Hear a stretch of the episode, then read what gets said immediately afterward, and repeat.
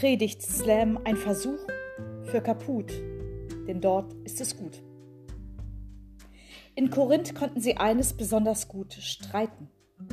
Doch weniger konstruktiv um die Sache, vielmehr rechthaberisch, wer es denn besser mache. Jeder meinte, ich bin gut, die anderen liegen voll daneben und sollten lieber mir nachstreben.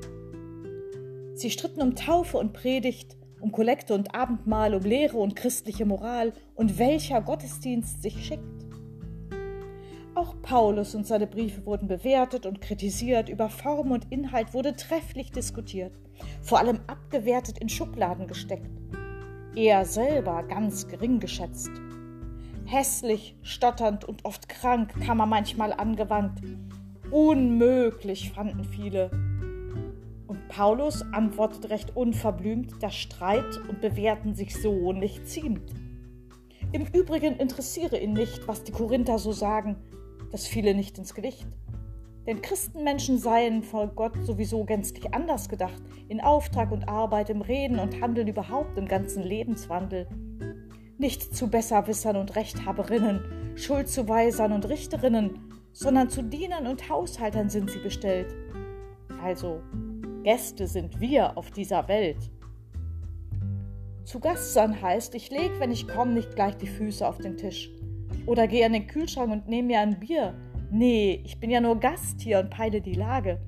Wie der Gastgeber so tickt, ob's Bier überhaupt gibt. Oder Wein oder Saft oder Sekt. Und ob mir das dann schmeckt, ist ja auch nicht gesagt. Also schaue ich mich um und frage vorsichtig nach, was in diesem Hause gilt, was der Gastgeber wünscht und will. Paulus Antwort darauf ist so klar wie schlicht.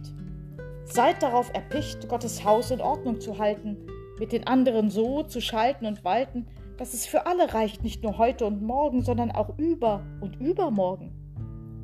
Hm, schwierig, denke ich. Da gibt's doch so viele Fragen in dieser Zeit berechtigt klar. Warum Ungerechtigkeit und Hunger und Not? Warum die Krankheit? Warum der Unfalltod? Warum Krieg und Streit und Hass und Neid? Warum Angst und Re Aggression, Unvernunft und Rebellion? Ach, es gibt so viele Warums und Wozus, so viele Zweifel, Irrtümer und Versuch. Vieles und viele bleiben mir ein Rätsel, übrigens nicht nur die anderen. Manchmal fühle ich mich von mir selbst unverstanden. Paulus denkt zusammen, was ich trenne. Wissen und Unwissen, Lösung und Klemme, Verstehen und Kopfschütteln, abwarten und aufrütteln.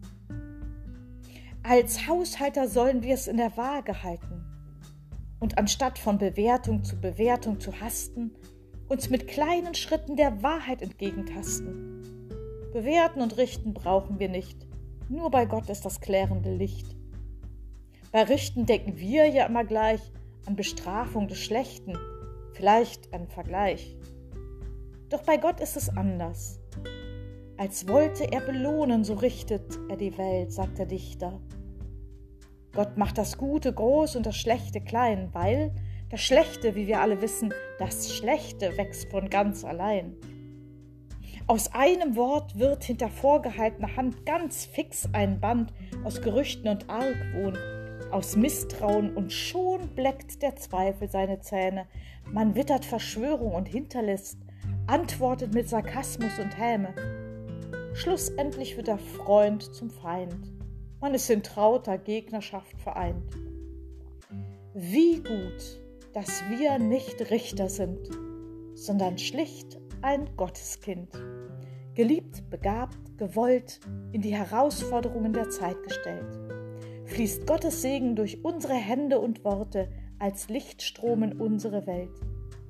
Dazu hat Gott uns als Haushalter auch die Innen bestellt.